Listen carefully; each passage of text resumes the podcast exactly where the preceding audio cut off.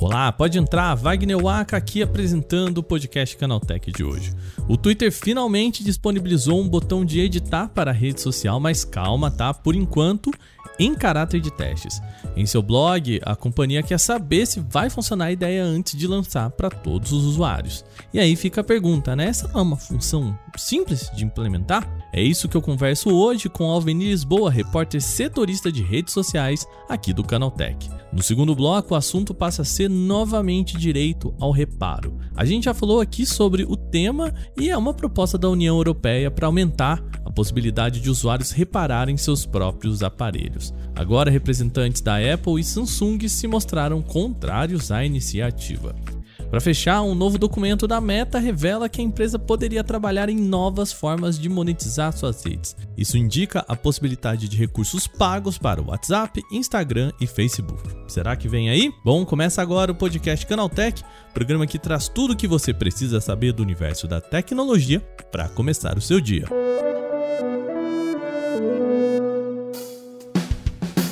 Olá, seja bem-vindo e bem-vinda ao podcast Canaltech, o programa diário que atualiza você das discussões mais relevantes do mundo da tecnologia. De terça a sábado a gente está aqui às 7 horas da manhã, sempre com os três acontecimentos tecnológicos aprofundados aí no seu ouvido. Lembrando que a gente tem segunda-feira o nosso Porta 101, o nosso podcast semanal só com um assunto. Lembrando, a gente tem a campanha aqui de você apresentar esse podcast para mais uma pessoa. Isso sempre ajuda a gente pra caramba. Então vai lá, indica esse podcast para um amigo ou amiga que vai gostar do que a gente fala aqui sobre tecnologia, tá bom? Não se esqueça de seguir a gente no seu agregador para receber sempre episódios novos e aproveita para deixar aquela avaliação pra gente, beleza? Agora, vamos lá pro nosso primeiro tema do dia.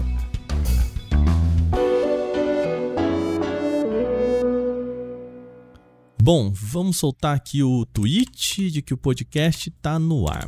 Pronto. Ah, ah não. Hum, pera. Escrevi, escrevi publicado no lugar de publicado. Bom, vou ter que fazer tudo de novo. Paciência, né? Se tivesse pelo menos um botão de editar. Essa brincadeira ilustra bem para que serve o botão de editar do Twitter. A rede social está ensaiando o recurso tem muito tempo já, não é de hoje que a gente fala sobre um botão de editar no Twitter. Mas na manhã de ontem, dia 1 a empresa soltou um tweet avisando que o recurso finalmente está em testes. Mas precisa de tanto teste assim para uma ferramenta que parece tão simples? É sobre isso que eu converso agora com Alveni Lisboa, repórter que cobre aplicativos e redes sociais aqui no Canaltech. Alveni Lisboa, mais uma vez aqui no nosso podcast Canaltech. Tudo bom, meu querido? Como vai? Tudo ótimo. Obrigado pelo convite. Vamos aí falar sobre o Twitter hoje, né? O Twitter que insiste em negar os pedidos dos fãs, né?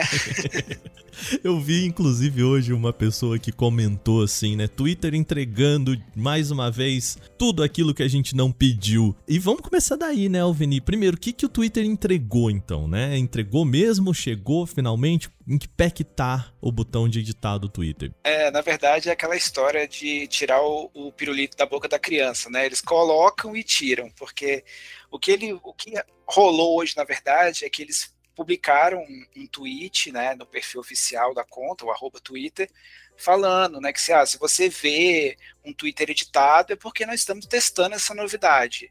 Né? Então, assim, eles falaram que estão testando, é, mostraram isso para algumas pessoas, né? não são todos que estão tendo acesso, e falaram: estamos testando, isso aí vai chegar para vocês em algum momento que não é agora né? Então fiquem calmos aí. Não é o tipo de comunicação que o Twitter faz, né? Eu sei que também eles fizeram uma publicação no blog oficial. É um tipo de comunicação que o Twitter não, não faz assim, né? Um, um tweetzinho de falando, ó, oh, gente, estamos testando e ainda em cima de algo que efetivamente é bastante comentado na comunidade, né? O parte gostaria de ter um botão de edit, eu particularmente adoraria editar aquela crasezinha que foi errada, sabe? Aquela vírgula que você fala, meu Deus, a gente é jornalista, né, Alvini? A gente se preocupa um pouco mais com isso, né? É, sim, claro. E é muito mais simples, né, do que você precisar apagar um tweet e colocar do zero. Você errou, às vezes, uma vírgula, alguma coisinha assim, né? Qual que é o problema? Então, por que que o Twitter não faz isso? É tão difícil, assim, fazer um botão de editar, né? É, qual que é o problema de editar uma publicação no Twitter? Pois é, tecnicamente eu acho que é muito simples para eles, né? Porque simplesmente é você pegar o que já está criado e, e, dar a opção da pessoa mudar aquilo ali, né? Tecnicamente não tem problema. É mais na linha da, do temor de como que as pessoas vão usar aquilo, né? Porque é, você poderia muito bem criar um, uma publicação falando sobre X e aí depois você mudar e, e, e em vez de X você tornar aquilo Y. Estamos trazendo para um para o meio prático, um meio da política, né, já que estamos em ano eleitoral. Você faz uma publicação falando mal de um candidato, as pessoas vão lá, curtem e depois você muda o post falando bem do candidato. Então, as pessoas que curtiram aquilo ali, teoricamente, ficaram, podem ficar em maus lençóis, principalmente se elas forem de partidos rivais, alguma coisa assim. Né? Então, o Twitter tem muito medo de que as pessoas abusem desse recurso pro mal, pro lado ruim da coisa, né? A gente sabe que existe movimentos já é, nesse sentido para perfis, né? Você que tá aí pode ter já passado na sua timeline e falar, mas eu, eu, eu curti esse perfil que falava sobre A, B e C, né? É, a gente já viu matérias que, que mostram que existem perfis que inflam para depois vender para outra pessoa, né? E de repente você tá seguindo um perfil que você não seguiu porque ele só mudou de nome, mudou de arroba, né? É, é mais ou menos nesse mesmo caminho que, que, reside o medo do Twitter, né? É, nessa linha, né? E se você parar para pensar, na verdade, é, todas as outras redes grandes, elas têm ferramentas semelhantes, né? O Facebook existe, tem isso já há anos e, e é uma ferramenta que lá funciona muito bem e que nunca deu esse tipo de problema, né? Porque você consegue ver que aquela é uma publicação editada, né, e como é que foi modificada, né? Então assim, não tem como a pessoa tentar enganar a outra por meio disso. E é mais ou menos nessa linha que o Twitter está indo também, né? Embora ele tenha uma limitaçãozinha, né? No caso do Twitter, é, você só vai poder editar os posts é, em até 30 minutos após a publicação. Então é realmente para aquela ideia de esqueci uma vírgula, coloquei um link errado, é, a imagem que eu ia colocar, eu coloquei uma imagem errada, quero substituir, embora o Twitter ainda não tenha falado se vai poder trocar imagens, né? Mas é bem provável que, que isso vai acontecer. Então é só para aquele erro mesmo assim, um errinho de digitação, um ato falho. Você não vai poder mudar tudo, todo o conteúdo, ou pegar um post seu lá de 2012 tentar mudar agora, isso tudo vai ser bloqueado porque são só 30 minutos. E resolve, né? No que a gente tá falando aqui, no, como eu disse, né? Aquela a crasezinha, a vírgula, o acento que eu errei, um errinho comum de, de gramática e tal, ele nesse ponto resolveria, né? Eu acho que estamos tranquilos, né? Que eu acho que é o propósito, né? Acho que as pessoas que querem editar tweet querem para isso, né? Você não quer para para fazer maldade com outras pessoas. Você quer por causa de uma coisinha dessa assim simples que passou batido e às vezes o cara tem, sei lá, 200 mil seguidores, já tem o post dele já teve 10 mil curtidas e se ele apagar ele vai perder todo esse engajamento dele, né? Então é, é uma, é uma, uma ferramentazinha que resolve um problema básico das pessoas. Você acha, Alveni, agora que também isso mostra o posicionamento que o, que o Twitter quer ter dentro das redes sociais, né, de ser essa ferramenta transmissão política, né, a plataforma na qual os políticos vão fazer as suas, os políticos, jornalistas, as empresas vão fazer os seus informes, digamos, oficiais, né, uma plataforma oficial de comunicação de empresas, políticos, enfim, né, é, mostra um pouquinho desse medo do Twitter de não deixar você mudar, porque de fato, né, a gente, o Twitter mesmo usa tweet para fazer publicações oficiais. A gente vê o Elon Musk é rei de fazer isso, né? De ah, a Tesla vai, a gente vai vender, vai deixar de ser, né, uma, uma empresa pública na bolsa de valores, enfim. Você acha que é um, um, motivo também do Twitter querer se posicionar como essa plataforma oficial de comunicação, sabe? É, sim, é, com certeza. A gente vê esse movimento aí desde as eleições, talvez, do Barack Obama, que foi um, um marco importante nas redes sociais aí, que a gente vê aí como não só o Twitter, mas todas as redes eles têm se adaptado para poder é, encaixar discurso institucional das empresas e discurso político na, na plataforma. Né? O Twitter, nos últimos anos, ele tem passado por algum, algumas questões mais delicadas que envolvem a moderação de conteúdo. Né? Você teve vários políticos banidos, você teve políticos com posts excluídos da plataforma, o, o Donald Trump criou, criou, a própria rede social dele para fugir dessas amarras que ele chama, né? Mas, enfim, é algo que as redes vêm fazendo e que esse botão de editar tweets, com certeza, ele tem essa preocupação com, com a política, porque poderia ser usado, ainda mais nesse, nos anos eleitorais, né? Como a gente está no Brasil, para esses fins maldosos, né? Bom, para a gente fechar, Alveni, então, quando que eu vou poder, o cidadão comum aqui, representando o cidadão comum, vou poder editar lá o meu errinho de português, né? O, o meu ato falho, a foto que eu não coloquei correta, enfim, o link errado. Quando que vai chegar pra gente isso aí? É, para nós, réis mortais, ainda não, não tem uma previsão. É, o que o Twitter vai fazer agora é, eles prometeram que até o final de setembro, eles vão liberar isso para os assinantes do Twitter Blue, né, que é o serviço de assinatura do Twitter, e que ele, eles trazem alguns recursos aí que chamam de acesso antecipado. Então, são ferramentas que ainda estão em fase de testes. Então, ele, essas pessoas primeiro vão testar esses recursos. O Twitter falou que vai ficar de olho para ver como que eles vão usar isso, se vai ter esse uso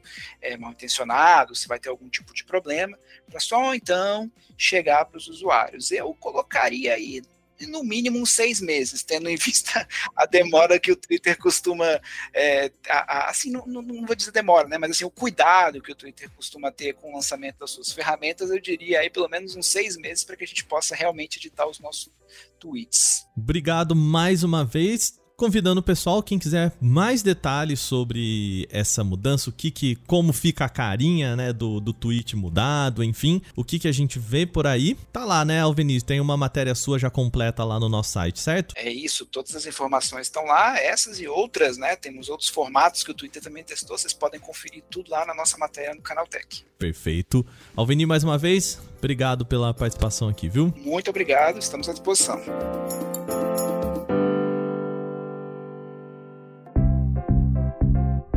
Agora a gente vai falar sobre direito ao reparo. Já falamos aqui algumas vezes que a União Europeia tem pressionado cada vez mais as empresas a oferecerem opções fáceis para que os próprios usuários possam reparar seus dispositivos eletrônicos. A ideia central é fazer com que pessoas queiram cada vez menos trocar seus dispositivos por conta de um probleminha simples, assim gerando menos lixo eletrônico. Por exemplo, algo bobo, trocar um smartphone inteiro que ainda está bastante funcional só porque a tela deu um problema. Quem nunca passou por isso, né? A Comissão Europeia está preparando um projeto de lei sobre o tema e que ainda deve ser apresentado ao Congresso. Contudo, o jornal Financial Times diz ter tido acesso a um rascunho desse projeto, apontando algumas obrigações de companhias fabricantes de smartphones. Entre as necessidades, o veículo aponta que aspas. Fabricantes de smartphones que ofertem produtos para a União Europeia vão encarar obrigações restritas para oferecer peças de reposição e garantir maior vida útil de baterias. Inclusive, sobre as baterias, a União Europeia seria ainda mais exigente ao obrigar que smartphones contem com um rótulo que mostra qual a eficiência energética do produto. Esse rótulo seria como aqueles índices que a gente tem em geladeiras e outros eletrodomésticos, sabe? Aquele que você tira quando você compra o produto produto. A gente teria algo parecido com smartphones. Além disso, aspas, devem mostrar a durabilidade da bateria e outras características como resistência à queda. A União Europeia também obrigaria a ter uma capacidade mínima para as baterias dos aparelhos.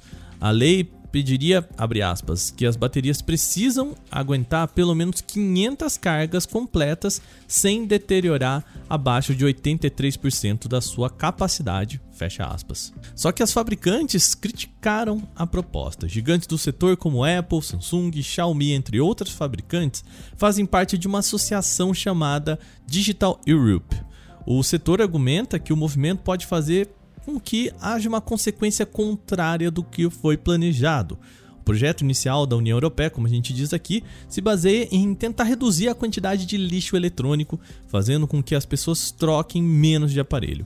Só que, segundo o Digital Europe, pode criar o efeito contrário. A organização afirma o seguinte, aspas, uma produção excedente e o subsequente armazenamento e a destruição de peças de reposição vão resultar naturalmente em recursos desperdiçados, em redução da eficiência dos materiais e em valor econômico negativo, ultimamente resultando em maior preço para o consumidor, fecha aspas. De fato, especialistas ouvidos pelo Financial Times apontam que sim, as empresas possam transpor para o consumidor esse custo adicional de manter peças de reposição, principalmente as companhias menores, e isso teria um ponto negativo para o consumidor. O projeto ainda está em construção, o que quer dizer que ainda deve demorar para ser votado no continente. A expectativa é de que ainda esse ano o projeto seja pauta no Parlamento Europeu.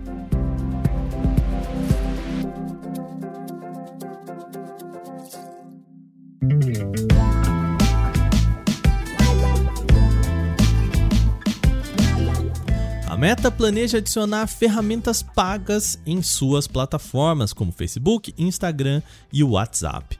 Isso é o que aponta um memorando interno obtido pelo site The Verge. O documento define a existência de uma nova divisão na empresa dedicada ao desenvolvimento de recursos monetizáveis. Atualmente, a maior parte da receita obtida pela Meta vem da publicidade. Porém, ao que os documentos sugerem, a empresa não quer se limitar a esse modelo. O vice-presidente de monetização, que é líder da equipe do trabalho, John Henderman, disse ao The Verge que a empresa, aspas, analisa oportunidades para construir novos tipos de produtos, recursos e experiências pelas quais as pessoas estariam dispostas a pagar. Mas calma lá, a empresa de Mark Zuckerberg não pretende tornar essas ferramentas pagas a sua principal fonte de capital. Portanto, não se preocupe, o WhatsApp não vai se tornar pago diretamente de uma hora para outra. Contudo, a empresa, abre aspas, avalia criar novas linhas de monetização e diversificar a receita obtida, fecha aspas. Quem disse isso é o próprio executivo, o vice-presidente de monetização. Ao longo dos próximos cinco anos, recursos pagos vão tornar sim mais importância nas plataformas da empresa. Infelizmente, o executivo não entrou em detalhes sobre quais projetos já estão em desenvolvimento. Apesar do mistério, é possível acreditar que o WhatsApp Premium é uma dessas funcionalidades em preparação por essa equipe da Meta. A modalidade de assinatura do mensageiro mais famoso no Brasil foi apresentado em forma breve numa conferência em maio desse ano e deve estar disponível exclusivamente para contas comerciais do WhatsApp Business. Com assinatura, administradores de contas teriam acesso a funções aprimoradas de recursos já existentes no WhatsApp. Por exemplo, conectar até 10 dispositivos a uma mesma conta e criar links para chats personalizados. O preço e a previsão de lançamento do pacote ainda não foram divulgados. Agora terminadas as principais notícias de hoje, vamos para o nosso quadro Aconteceu também.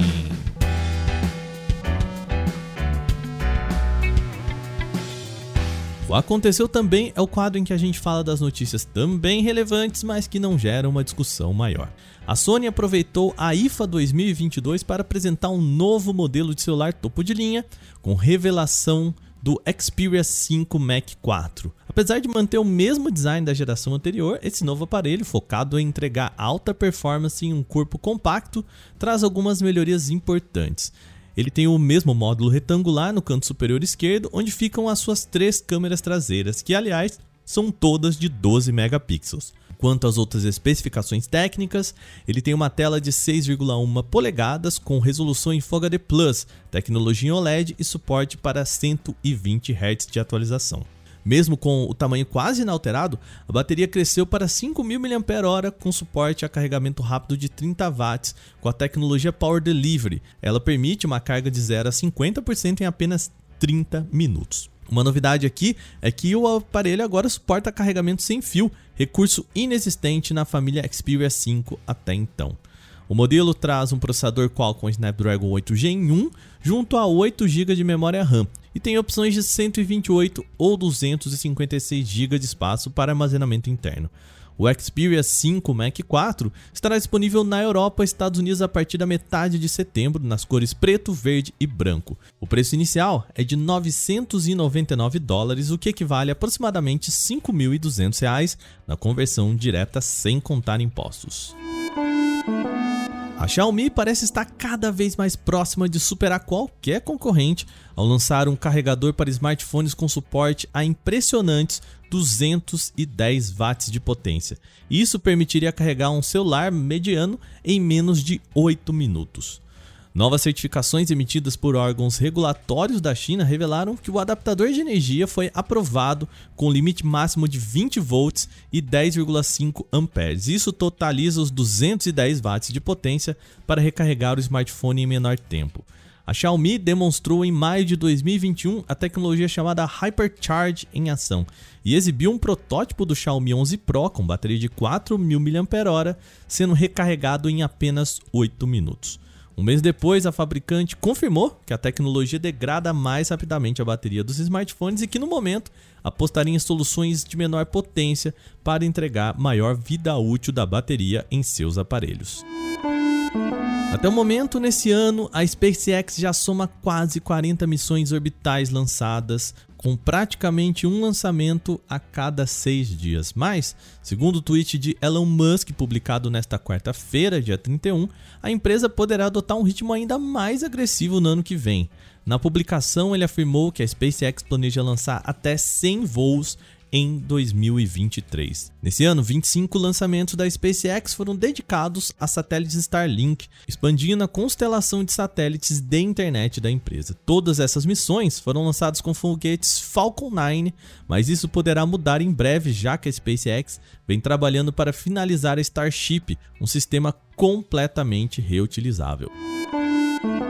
A franquia Assassin's Creed deve receber um novo jogo. Ele vai ser chamado Assassin's Creed Mirage e que já vinha sendo especulado. Após uma imagem conceitual aparecer na loja online da Ubisoft, a empresa confirmou agora que o novo título da série será esse, Assassin's Creed Mirage. A arte surgiu após algumas informações sobre o jogo se passar em Bagdá e voltar a ser mais centrado nos conceitos iniciais da franquia ou seja, diminuindo o impacto dos elementos de RPG e sem o sistema de níveis e várias opções de diálogo. Segundo o site The Codex Network, que achou a imagem na loja online da Ubisoft, a postagem falava sobre um conteúdo bônus focado em Alibaba e os 40 ladrões e menciona Karamaná, que é uma estátua baseada em uma cena desse mesmo conto.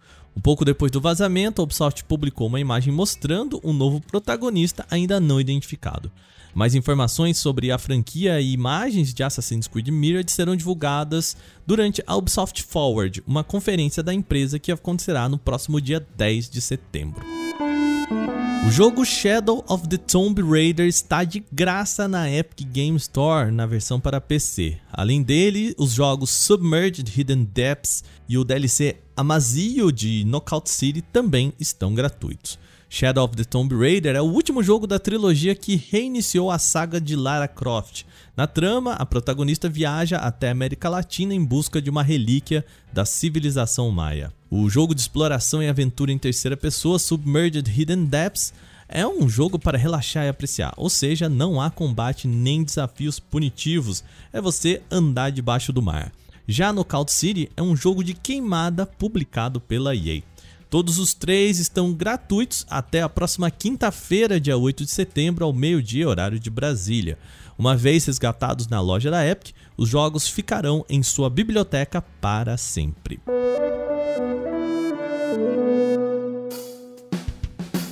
com essas notícias, o nosso podcast Canaltech de hoje vai chegando ao fim. Lembre-se de seguir a gente e deixar uma avaliação positiva em seu agregador de podcast se você utiliza um. É sempre bom lembrar também que os dias da publicação do nosso programa são de terça a sábado, sempre com episódio novo logo de manhã, às 7 horas, para acompanhar o seu café. Esse episódio foi roteirizado, apresentado e editado por mim, Wagner Waka, com a coordenação de Patrícia Gnipper. O programa também contou com reportagens de Alvene Lisboa, Gustavo de Liminácio, Daniele Cassita, Igor Pontes e Felipe Goldenboy. A revisão de áudio é da dupla Gabriel Rime e Mari Capetinga e a trilha sonora é uma criação de Guilherme Zomer. Agora a gente vai ficando por aqui. Amanhã tem mais no nosso podcast Canaltech. Aquele abraço. Tchau, tchau.